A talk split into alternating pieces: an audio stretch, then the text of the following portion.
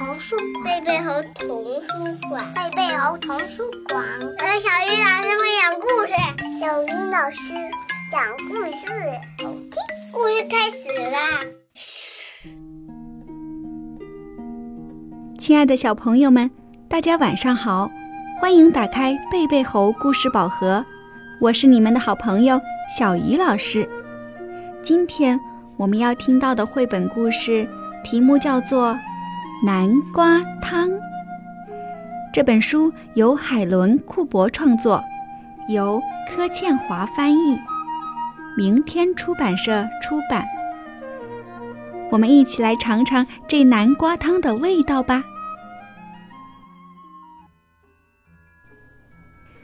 树林里有一间古老的小白屋，园子里种了很多南瓜，那里。有闻起来好香的汤。到了晚上，如果你够幸运的话，或许可以透过窗户看见一只猫在吹风笛，一只松鼠在弹斑鸠琴，一只小鸭子在唱歌儿。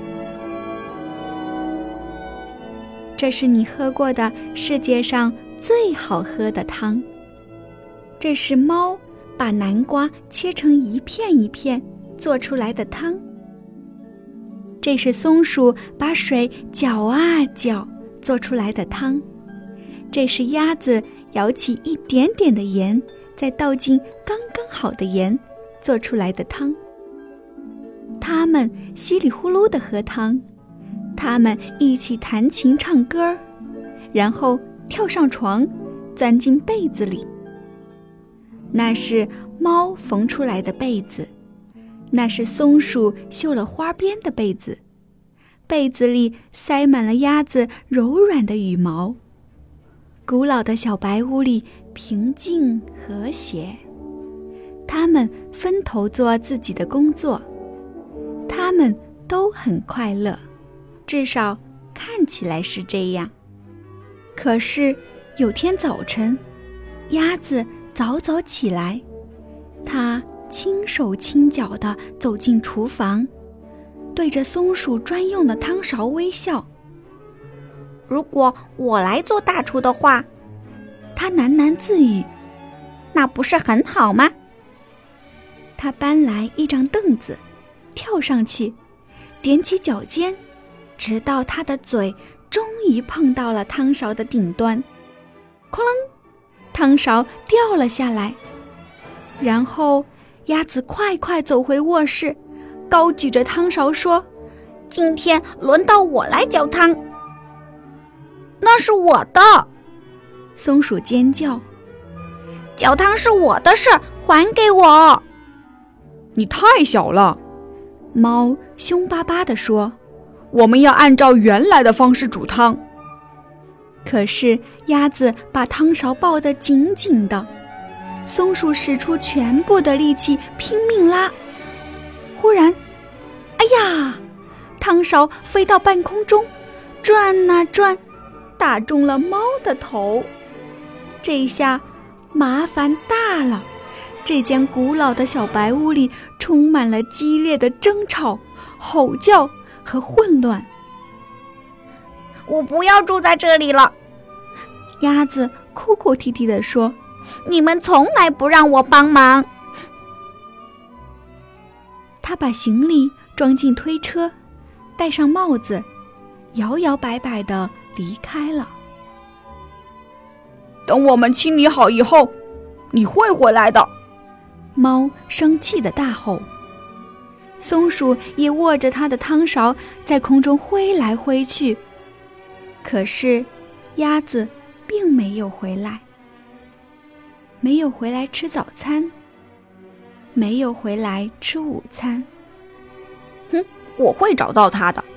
猫带着嘲笑的口气说：“它只不过是躲在外面罢了。我敢打赌，它在南瓜园里。”可是，鸭子不在南瓜园里。他们怎么找都找不到它，于是他们只好等，等了一个好长好长的下午，猫看着门外，松鼠来来回回的踱步。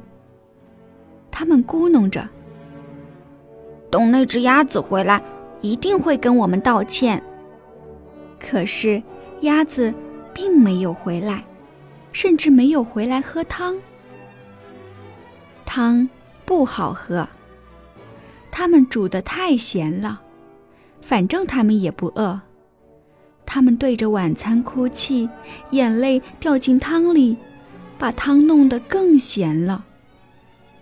松鼠吸了吸鼻子说：“嗯，我们应该让他搅汤的，他只不过是想帮忙。”猫流着眼泪说：“我们出去找他吧。”猫和松鼠在好黑好黑的树林里走来走去，越走越害怕。